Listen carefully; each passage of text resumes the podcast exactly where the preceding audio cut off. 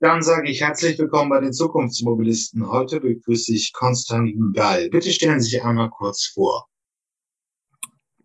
Hallo in die Runde. Ähm, mein Name ist Konstantin Gall. Ich leite die Automobilpraxis bei Ernst Young für die Region Europe West. Ja, Unternehmensberater beschäftigen sich ja immer mit neuen Dingen, nicht unbedingt mit tradierten Wirtschaftsstrukturen. Da ist relativ viel los bei Ihnen gerade, ne? Also wir haben autonomes Fahren, wir haben Elektromobilität, wir haben vielleicht sogar Wasserstoff. Ähm, ist jetzt ein kleines Politikum. Wir nehmen dieses Interview übrigens am 18.01.22 auf. E-Fuels, auch ein Politikum. Ähm, und was haben wir noch? Habe ich was vergessen? Batterieelektrische Antriebe. Ach ja, die ganze Industrie baut sich ja um. Ist sehr viel los. Genau. Ein bisschen Infrastruktur können wir noch ergänzen und ja. dann die Frage, wo kommt die ganze grüne Energie her? Das sind die, ja, großen, das sind die großen Leitfragen. Absolut. Nein, ich glaube, die Industrie war selten in den Jahren zuvor so sehr im Umbruch, wie wir es aktuell sehen. Ähm, was natürlich unterschiedliche Protagonisten unterschiedlich stark betrifft. Und ich glaube, die Gretchenfrage, die Sie gerade alle stellen, ist, wie lange und wie schnell und vielleicht auch, ob überhaupt ähm, der Verbrenner dann wirklich seine letzten Pulsschläge von sich gibt, versus was dann die entsprechenden Alternativantriebe sind. Und wo man vor einigen Monaten, glaube ich, noch eher technische Diskussionen geführt hat, ob der Machbarkeit, haben die ja jetzt auch mit den jüngsten Studien und Veröffentlichungen an Konzeptautos, die jetzt auch im Rahmen der CES zu sehen waren, glaube ich, viele Hersteller den Beweis angetreten. Technisch, wenn man sich dann mal entsprechend darauf fokussiert, kann man doch sehr schnell sehr viel realisieren. Ähm, die Frage ist, ob die Begleitumstände diese Art der Mobilität, ähm, sei es von einer regulatorischen Sicht, sei es von einer infrastrukturellen Sicht, also ähm, wenn wir mal in Richtung der Ladepunkte ähm, schauen, wenn wir schauen, wie kommt der Strom von A nach B und wo kommt der Strom überhaupt her, ja, ähm, sicherlich auch in Deutschland nochmal eine ganz spannende Frage im Lichte dessen, dass wir von den verbleibenden sechs AKWs nun zum Dezember die drei schon mal weiter abgeschaltet haben. Und seither ein Schelm, der Böses dabei denkt, zumindest die mediale Berichterstattung immer öfters von Blackouts in dem einen oder anderen Stadtbereich berichtet, ist es sicherlich ähm, eine ganz spannende Fragestellung. Ja. Ja, aber da bleibe ich ja noch erstmal, bevor wir diese großen Zukunftsfragen aufmachen, ja bei der praktischen Seite. Was sind denn jetzt die großen Themen in der Autozuliefer in der Autoindustrie oder in der Automotive-Sektor oder in der gesamten Mobilität, die, die wirklich jetzt gravierend waren. Und wie hat sich das auf diese ganzen Zukunftsfelder, die wir eben ausgesch, ähm, andiskutiert haben, ausgewirkt? Sind die Forschungsetats zurückgegangen? Stellt man Studien irgendwo hin auch, aber wie, wie kann, wie, wie ist tief ist der Wandel jetzt schon bei der, der, der Autoindustrie, sagen wir es mal so, in der Gegenwart durch Corona? Ich bin mir gar nicht sicher, ob Corona am Ende des Tages, also klar ähm, gibt es jetzt die unterschiedlichsten Kausalzusammenhänge, ähm, die da ähm, immer wieder kolportiert werden, der Halbleitermangel und Corona und wahrscheinlich ist der Halbleitermangel das akuteste Thema, was gerade alle ähm, großen OEMs umtreibt. Ähm, wobei man auch ganz klar sagen muss, dass die, die nicht im Volumengeschäft sind, eigentlich sehr gut da durchkommen. Sogar ähm, wenn man die jüngsten Zahlen zum Jahresende gesehen hat bei Porsche, Mercedes und anderen, ähm, sogar der Profitabilität beigetragen hat. Also ja, für die nächsten 12 bis 18 Monate wird das Thema Halbleiter jetzt auf gewisse Antriebskonzepte und entsprechende Energiequellen das ist eigentlich gemacht worden. Also diese Hausaufgaben sind angeschoben worden von, ich würde mal sagen, mit Beginn der Pandemie. Da haben sich aber dann auch die Hersteller nicht beirren lassen und es entsprechend weiter vorangetrieben. Also auch im Rahmen des COP ähm, haben ja sehr viele sehr klar sich zur reinen E-Mobilität ähm, committed und gesagt, das ist unser Antriebskonzept der Zukunft. Ähm, es gibt dann noch mal Player wie Toyota oder andere, die etwas Technologie offener halten, äh, die immer noch das Thema Wasserstoff und, und Brennstoffzelle ähm, sehr stark ähm, betreiben. Porsche ist es gerade erst jüngst in den Medien gewesen, dass sie sagen, also E-Fuels sind doch relevant, weil ähm, für die klassische Flotte, die halt nun mal existiert und auch das ganze Thema rund um den 911, ähm, sieht man das schon noch als eine zumindest in Erwägung zu ziehende Alternativlösung. Also deswegen ähm, würde ich sagen, das Hauptthema in den nächsten 18, 24 Monaten auf Seiten der OEMs wird sein, die entsprechenden Flotten ähm, und damit auch die entsprechende Variantenvielfalt ähm, klar abzugrenzen und zu sagen, was machen wir noch? Ähm, welche sind die Modelle, die wir skalieren können und was sind auch die unterschiedlichen Use Cases, ähm, die wir da an der Stelle haben.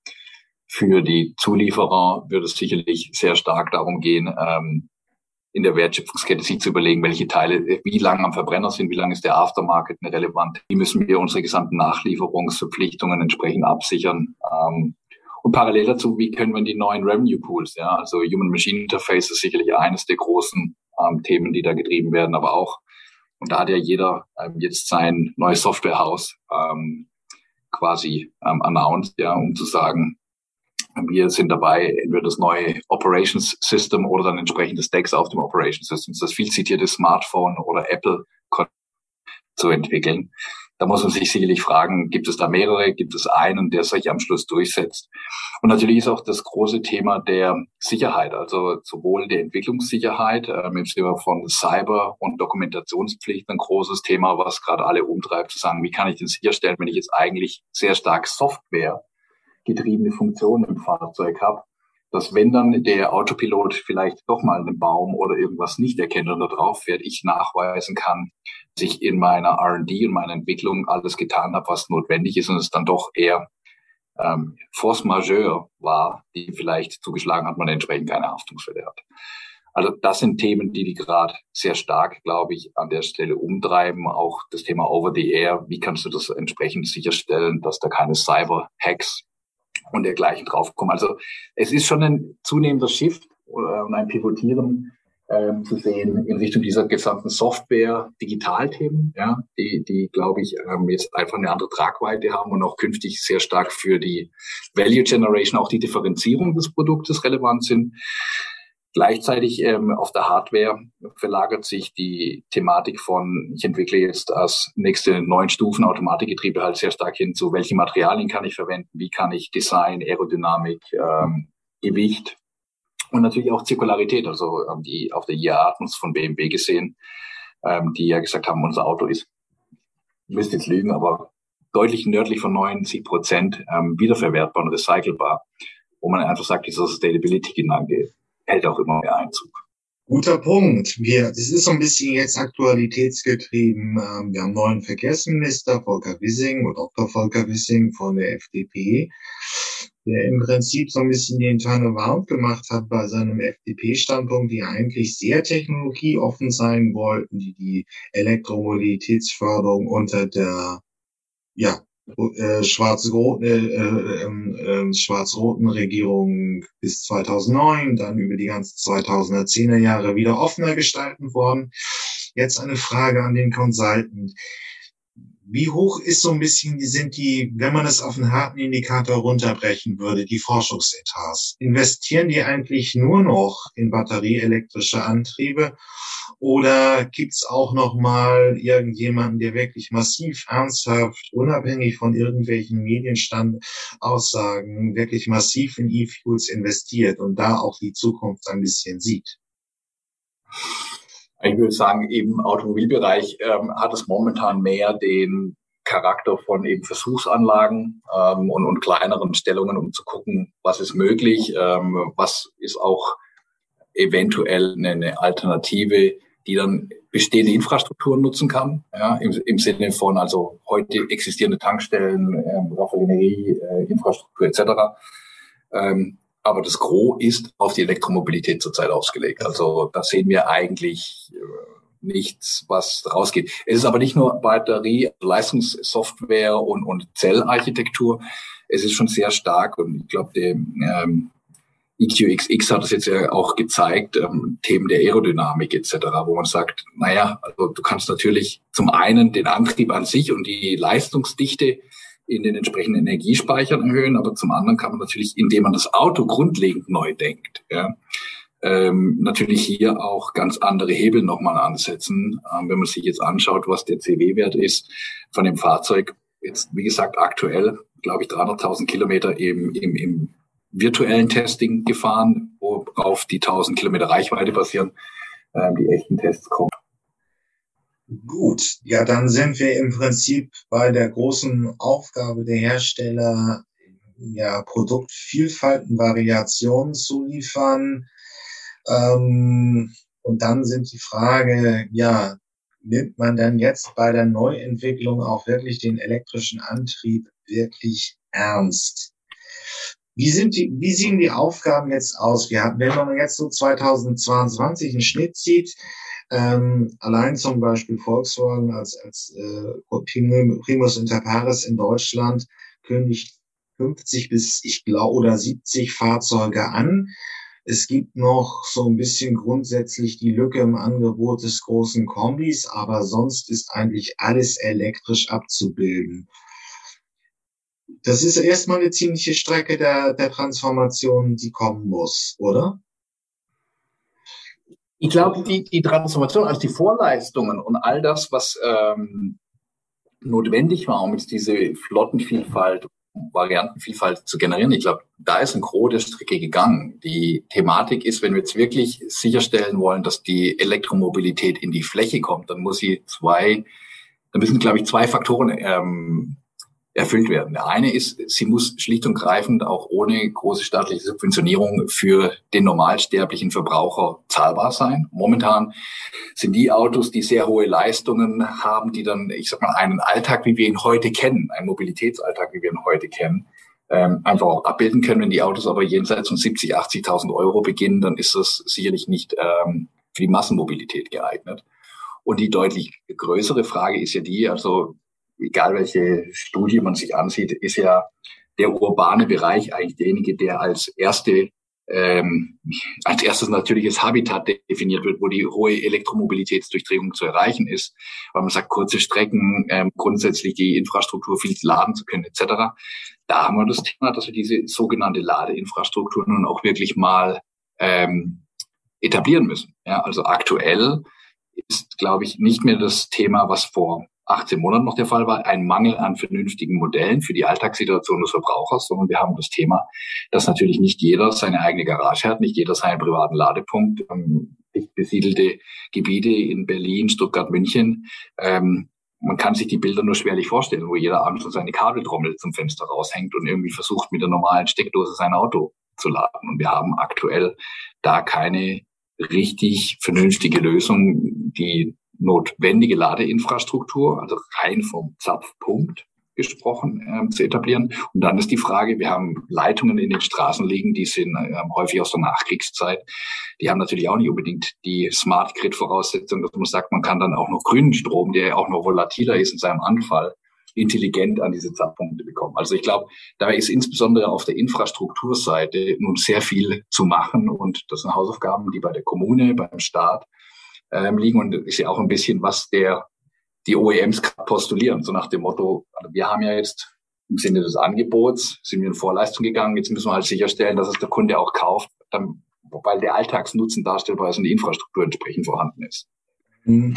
Ja, fangen wir mal an, es muss erstmal bezahlbar bleiben. Jetzt, wenn man so die letzten Jahre, die Corona-Jahre hinzunimmt, dann waren einfach dominierend die großen SUVs, e-tron von Audi und die anderen, auch von den deutschen Herstellern eine Rolle. Und das ist halt diese besprochene Preiskategorie 70 bis 80, meistens mehr, 1000 Euro. Das entspricht ja auch so einer Logik der Autoindustrie. Das muss man ja Tesla auch nochmal zubilligen, dass sie verstanden haben, man führt Innovation in der Oberklasse ein ähm, das galt für den Airbag, das galt fürs ABS und, und, und. Ähm, und jetzt gilt es eben auch für den Elektroantrieb. Aber die Frage, und es ist einfach diese betriebswirtschaftliche Logik, wenn ich habe eine neue Technologie, ich kenne mich da nicht wirklich gut aus, ich zahle für diese Technologie noch relativ viel Lehrgeld, das ist alles teuer, deswegen verkaufe ich es nur an die, die wirklich Spitzprodukte haben wollen und dafür bereit sind, sehr, sehr hohe Preise zu zahlen. Wann sehen wir denn das jetzt mal äh, die, Produkt, äh, die Produktpalette runterkullern? Also wann könnte man so als Hersteller auch sagen, ich beherrsche die Technik jetzt, und kann mich trauen, wirklich in die Fläche zu gehen, in die großen Volumensegmente, untere Mittelklasse, äh, Kompaktwagen. Ähm, wir haben ja immer noch ein Defizit, sagen wir es mal so, bei den kleineren Fahrzeugen.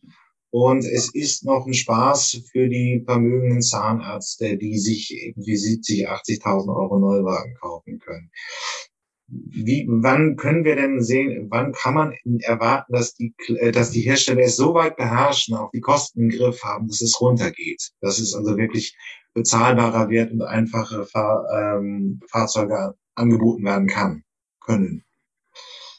Also ich glaube, ähm, da spielen einige Faktoren ähm, eine Rolle. Der eine ist aktuell, hat man eingangs äh, gesprochen, die Verfügbarkeit von entsprechenden wesentlichen Komponenten das zu machen. Das sind die Halbleiter zum einen, das sind die Batteriezellen zum anderen. Ähm, also sprich, solange hier nicht ein, ein Überfluss und entsprechender Skalen- und Kosteneffekt vorhanden ist, werden wir wahrscheinlich nicht ähm, sehen, dass massiv der Fokus darauf liegt, die, die, die Massenmodelle, ja, um es jetzt mal, also das, was früher mal der VW Käfer war, ähm, en entsprechend zu, zu, zu pushen. Ähm, das zweite Thema ist, ich glaube, die grundsätzliche Skalierbarkeit, und das sehen wir ja auch jetzt aktuell bei den Verbrennungsmotoren, ähm, die grundsätzliche Skalierbarkeit braucht halt einen sehr, sehr hohen Abnahmegrad. Also sprich, wenn wir nun wirklich sagen, wir nehmen die Technik, die aus den eher hochpreisigen Fahrzeugen kommen, Sie in ein Golf, Polo oder ähnliches Klassenäquivalent, ja, ähm, dann brauchst du da entsprechende Stückzahlen. Und diese Stückzahlen sind momentan einfach nicht wirklich absehbar, dass die so in den ähm, Absatz kommen. Eben getrieben dadurch, dass viele sagen, für meinen Mobilitätsalltag funktioniert das noch nicht. Und dann haben wir noch ein Phänomen, dass natürlich die, ähm, ich, ich, ich sag mal, die, die Affinitätsmobilität oder das Mobilitätskonsumverhalten sich auch zunehmend verändert. Also alle, die in Metropolregionen sind, benutzen zunehmend, lassen wir mal den Covid-Effekt etwas kurz mhm. außen vor, der so eine kleine Renaissance des Individualverkehrs natürlich mit sich gebracht hat. Deswegen kriegt man ja auch keine Fahrräder mehr. Ähm, aber äh, lassen wir den mal außen vor, haben die natürlich deutlich mehr das Intermodale der Mobilität für sich entdeckt und deswegen ist das eigene Auto nicht mehr ähm, das oberste Gebot, insbesondere da, wo du die kleinen Strecken hast. Heißt, dass die ähm, Penetration am eigenen Fahrzeug natürlich in eher den ähm, ländlichen Gegenden hoch ist. Und da haben wir wieder das Thema, dass dann diese kleineren Autos, ähm, die es eben gibt, mit ihren Reichweiten eigentlich für den Nutzungsalltag nicht funktionieren, wenn du irgendwo aus dem Allgäu oder der Alpa die größere Städte ähm, commuten musst, um dort deine Arbeit entsprechend nachzugehen.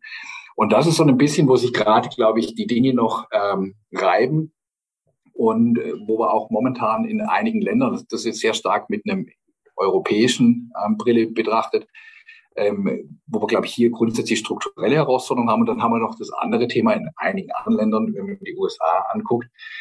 Ja, da ist ein Kalifornien-Hip, ähm, irgendwie in ein Elektroauto zu fahren, aber in ganz vielen anderen und in die überwiegenden Bereiche des Landes, da ist der Verbrenner nach wie vor ähm, ganz klar. Also ich glaube, da haben wir auch noch so ein ganz grundsätzliches Cultural oder Mindset-Thema, was sich ändern muss. Die Frage ist, wann und durch was wird das ausgelöst, ähm, wenn der Staat nicht anfängt, da dann entsprechend ähm, mal ja eine Incentivierung, einen Anreiz oder Worst-Case-Verbot ähm, zu schaffen. Der Absatzmarkt da ist und wie gesagt, der Traditionalist, der kauft dann gerade eher einen dieser technisch hochstehenden, ja, also die ähm, entsprechende Klientel technisch hochstehenden Autos, die dann aber auch eher ein Lifestyle-Produkt häufig sind, als ähm, zwingend, glaube ich, der Alltagswagen. Also da gibt es ja auch unterschiedlichste Studien, dass ähm, ganz viele Haushalte, die jetzt ein E-Auto haben, das eher als Zweit- oder Drittwagen sogar haben und immer noch eine, ich sag mal, Fallback-Lösung ähm, namens klassischen Verbrenner in der Garage stehen haben. Es ist dann die große Preisfrage. Warum tun wir uns in Deutschland so schwer, Ladesäulen aufzubauen? Wenn man, also wenn man in den, den Kern des Punktes, ich glaube, wir können uns darauf einigen zu sagen, es müssen einfach, um diese, die Komfortlösung zu haben, brauchen wir mehr Ladelösungen in den Innenstädten. Ähm, die Technik ist ausgereift. Und da kann man auch mal einen Blick äh, an die äh, zu den Benelux-Staaten und ganz besonders zu den Niederländern geben. man, und dann kann man auch noch mal einfach mitdenken, dass ähm, äh, Tesla eben schon dieses Ökosystem jetzt mehrere Jahre, sieben, acht Jahre mitgedacht hat. Ähm, und ähm, viele Tesla-Fahrer sagen, das ist bequemer als klassisches Tanken mit, mit Benziner. Warum tun wir uns in Deutschland immer so schwer und was wäre jetzt irgendwie der Wunsch an die Politik, an die Hersteller oder an wen auch immer, dass es schneller geht? Aber ähm, da ist für, für, für mich der Punkt, und wir haben das auch mal ähm, mit unterschiedlichsten politischen Vertretern, aber auch Vertretern von ähm, Stadtwerken und dergleichen besprochen. Es ist in Anführungsstrichen ein bisschen ein Flickenteppich auch der Verantwortung. Also wem gehört nun, also wer hat die Verantwortung final, wem gehört welcher Teil der Infrastruktur? Wenn wir jetzt mal sagen, hier ist eine Energiequelle X, da ist ein Abnahmepunkt Y und zwischendrin hast du eine gewisse Strecke zu überbrücken, ähm, das geht los bei, äh, wer hat die Verantwortung, es auszubauen? Wie ist das Genehmigungsverfahren? Ähm, wird es subventioniert? Wenn ja, von wem wird es subventioniert? Ist es aus Stadt, dem Land? Und auch da gibt es ja einen buntesten Blumenstrauß an dem, was entsprechend möglich ist. Dann haben wir das Thema der Genehmigung. Also in dem Moment, wo Sie eine 22 kW Wallbox haben wollen, muss die explizit genehmigt werden, was häufig der Fall ist, dass du, also da spreche ich aus ganz persönlicher Erfahrung, in meiner Straße, die glaube ich 1,6 Kilometer lang ist, gibt es genau zwei genehmigte 22 kW Wallboxen. Alle anderen hängen jetzt an der 11 kW, weil die Infrastruktur nicht mehr hergibt. Ähm, also sprich die Leitungen, die in der Straße verlegt sind. Ich glaube, da, da, da man versucht aktuell irgendwie diese Zapfsäulen, wenn ich es jetzt mal so lapidar nennen kann, oder die ähm, Ladepunkte entsprechend hinzustellen. Aber das, was eigentlich dahinter liegt, ja, nämlich genau die, die Trassenführung, also wie kriege ich die Infrastruktur unter der Erde quasi so hin, dass die ertüchtigt ist, dass das alles funktioniert, daran scheitert es, glaube ich, im ersten Schritt. Ja, und momentan sehen wir auch, dass ja eher dann privatwirtschaftliche Unternehmen, größere Retailgruppen etc. darüber nachdenken, ob die nicht quasi ihre aktuelle ähm, Infrastruktur nutzen können, also sprich die Parkplätze vor dem entsprechenden Retailladen, dort die Ladesäulen auf ihre eigenen Infrastruktur, Flachdächer, entsprechende Solarzellen und so weiter und so fort, um das dann zu nutzen. Also da sieht man momentan. Also äh, Retail-Plattformen sind die großen Discounter, müssen wir, glaube ich, nicht namentlich nennen, äh, die wirklich massiv ausbauen. Aber also wie gesagt, dann ist es hauptsächlich die deutsche Kleinstadterei. Geld ist als solches ja da. Die, die Tats sind sehr, sehr beeindruckend. Nur es ist die Frage, wer kann das dann irgendwie genau abrufen und kriegt die Genehmigung auch halbwegs zügig auf die Reihe. Äh, das ist der Punkt. Ich glaube, es ist einfach, äh, man müsste wirklich ähm, einmal einen großen Wurf machen und sagen, das ist äh, das Prozedere und das gilt für alle gleich. Man hat ja auch, ich sag mal, ähm, die erste Förderrunde für die Wallboxen, die es gab, die war ja eigentlich darauf angelegt, dass die mehr oder minder in, glaube ich, zwölf oder 18 Monaten verbraucht werden soll. Das hat dann ewig gedauert, bis ja. mal ähm, das Ganze wirklich abgerufen war, weil einfach der Prozess zur Reduktion, signifikante Reaktion des CW-Werts, Stirnfläche etc. Ähm, und ich glaube, dass da sehr wohl ähm, die Zeichnerzeit erkannt sind, dass es eben eine Vielzahl an Hebeln gibt, ähm, die Energieeffizienz der Fahrzeuge zu erhöhen. Die Frage ist, wie schnell kriegen wir die Veränderungen im Konsumentenverhalten hin, dass wir sagen, okay, man sitzt halt mal wieder etwas, muss vielleicht nicht wie eben mit Messerschmitt Kabinenroller sein, aber man sitzt wieder etwas beengter und hat eben nicht ähm, die entsprechenden großen Fahrzeuge auch für den Stadtverkehr. Und auch da, glaube ich, muss man jetzt schauen, wie weit wir als Konsumenten unser Verhalten ähm, im Eigeninteresse der Nachhaltigkeit und dass diese Welt noch eine Zeit lang in der Form, wie wir sie kennenlernen, ähm, uns erhalten bleibt, ändern oder ob man eventuell dann auch Anreize schaffen muss. Ja, das heißt, durch entsprechende zusätzliche Kenngrößen, die dann gegebenenfalls Besteuerung oder, oder, oder mit sich bringen. Dass man sagt, Fahrzeuge werden dann vielleicht anders subventioniert, sie werden vielleicht anders besteuert, etc ähm, und da eben diesen Anreiz im Notfall auch nochmal Nachdruck zu verleihen. Aber ich glaube, technologisch, dass das möglich ist, ähm, hat man jetzt angefangen, mit Beweis anzutreten, dass es auch funktional möglich ist, ähm, glaube ich auch, hat man jetzt gezeigt. Und da, glaube ich, kommt sehr viel Verantwortung eben auf den Konsumenten zurück. Brauche ich nun wirklich das fünfeinhalb Meter 1,80 Meter, zwei Meter breite Fahrzeug, um meine Brötchen fünf Kilometer von zu Hause wegzuholen oder geht's doch gleich? Ähm, ja, das ist dann so ein bisschen, wir erinnern ein bisschen ja auch an Spiel, Spielpanzer. Die Frage ist, wie, wie ernst nimmt eigentlich äh, die Industrie das Thema Nachhaltigkeit über den, die, die Elektrifizierung des Antriebs als solche? Wir hatten, wir haben jetzt, wir haben jetzt bei verschiedenen Innovatoren wie Henrik Fisker schon Recyclingmaterialien gesehen, Holzarmaturen.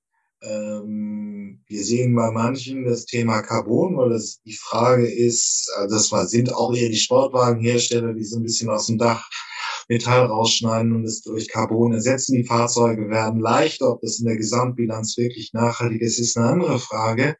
Aber ähm, da stellt sich die Frage, wie tief wird dieser jetzt von jeder Ecke postulierte Weg bis 2050 emissionsneutral zu sein, äh, wirklich gedacht? Und es stellt sich die Frage eben auch, geht es weiter als die elektrischen Antriebe? Also da will ich schon sagen, dass die Zeichen der Zeit erkannt wurden und jeder ähm, aktuell äh, die Inventur äh, auf der einen Seite macht, also wo sind meine großen, ähm, ich sag mal, Carbon-Treiber, wo sind meine großen Nachhaltigkeitsfallen, ähm, ja, oder, oder Pitfalls, die ich habe, an denen ich arbeiten muss und auch davon dann abgeleitet, wie kann ich die entsprechend remedieren. Also da sehen wir sehr viel Aktivität ähm, über die Supply Chain, über die Qualifizierung, Ableitung ähm, der Lieferanten, weswegen es schon dann auch dadurch ähm, mit zum OEM durchkaskadiert wird, bis unten ähm, auf die kleinste oder die unterste Ebene der Lieferkette durchschlägt. Also ich glaube schon, dass die Industrie nicht umhin kommt,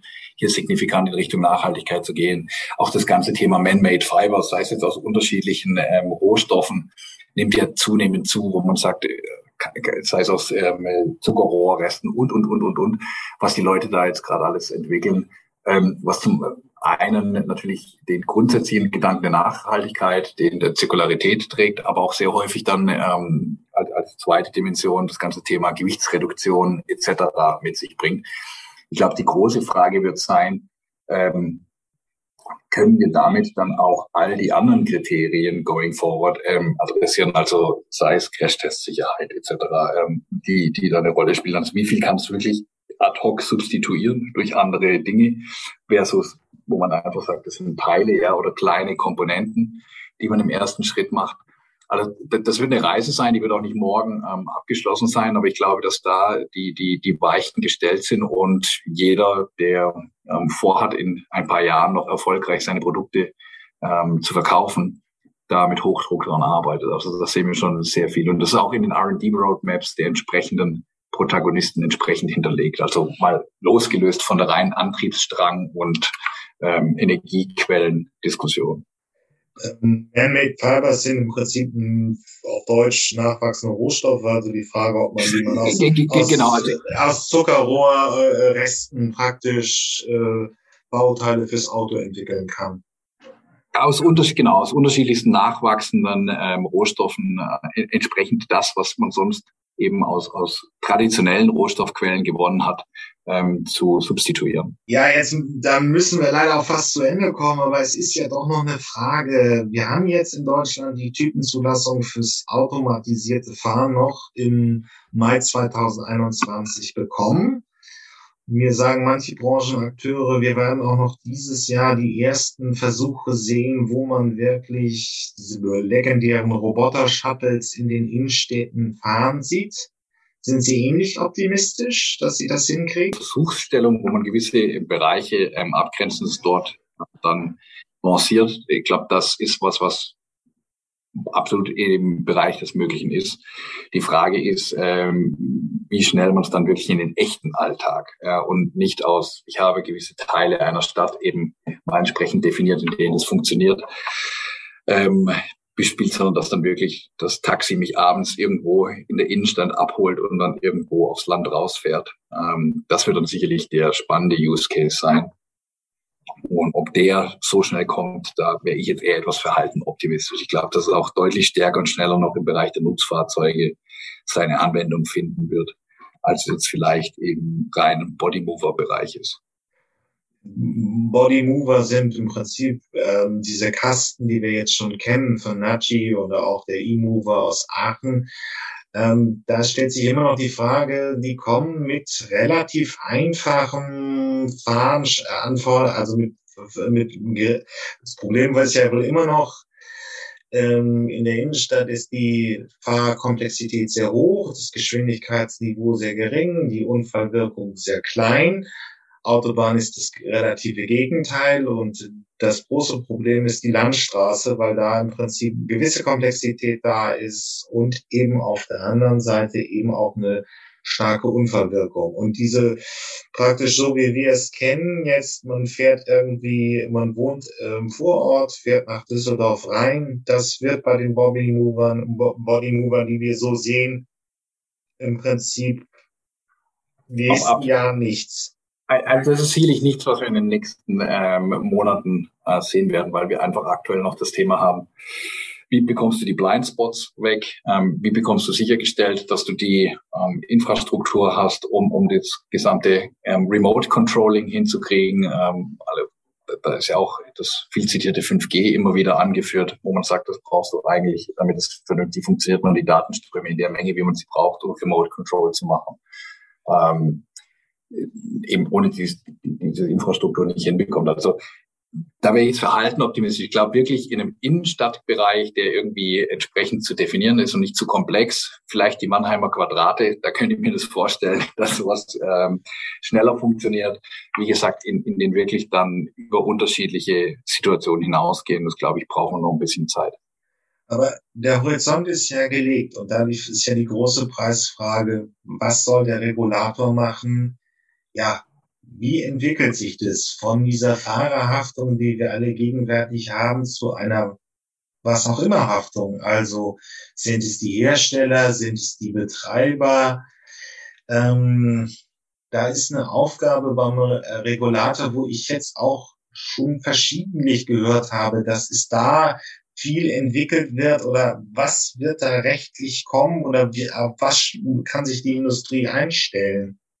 Oder sollte sich die Industrie einstellen? Ich glaube, da hat man einen aktuellen Dialog zwischen, zwischen den Parteien, ähm, die sich etwas daran orientieren, was nun die neudeutsch Use Cases sind, auf die dann de facto abgestellt werden soll. Also ich glaube, am grünen Tisch eine Regulatorik dafür zu machen, wird relativ schwer sein. Man hat ja jetzt auch gesehen, bei den ersten ähm, entsprechenden Level 3, wie, wie lange es dann doch gedauert hat, das zu definieren. Und ich glaube, das ist ein, ein iterativer Prozess, der jetzt auch in den nächsten Monaten, Jahren ähm, zwischen den unterschiedlichen Parteien ablaufen wird, wo dann wirklich, ähm, und das wird das Spannende sein, wird es dann wirklich einheitliche Regelungen für alles geben, wird es zum Teil ähm, stadtspezifisch geregelt, wird es zum Teil föderal geregelt oder dann wirklich immer auf Bundesebene oder in anderen Ländern entsprechend analog. Ähm, ich glaube, da gibt es ganz viele Fragezeichen noch. Und ehrlicherweise, da wir ja aktuell noch nicht wirklich flächendeckend ähm, skalierbare Use Cases haben, tut sich natürlich auch jeder schwer zu sagen, was muss ich denn nun wirklich alles regulieren und was sind auch die entsprechenden Schnittstellen in diesem Ökosystem, in diesem ähm, dann autonom betriebenen, die zu regeln sind. Ja, das ist genau ihr Thema. Wenn ein Unfall ist, wer haftet? Ja, war, war es ein Hardware-Versagen, weil vielleicht irgendein LiDAR-Sensor nicht funktioniert hat? War es die Software, die vielleicht irgendwie einen Aussetzer hatte? War es vielleicht irgendein anderer exogener Faktor oder war es eine schlechte Wartung des ganzen Systems von einem Mobility Service Provider? Ähm, ich glaube, das wird, äh, weiß nicht, ob ich Trial and Error sagen sollte, aber ich könnte mir vorstellen, dass es ein bisschen in diese Richtung gehen wird, weil es einfach ganz neues, ähm, ja, also ganz neue Art ist ähm, der Mobilität, die zu den wir haben viele Fragen offen. Ich möchte mich für dieses Gespräch bedanken, Herr Geil. Tausend Dank.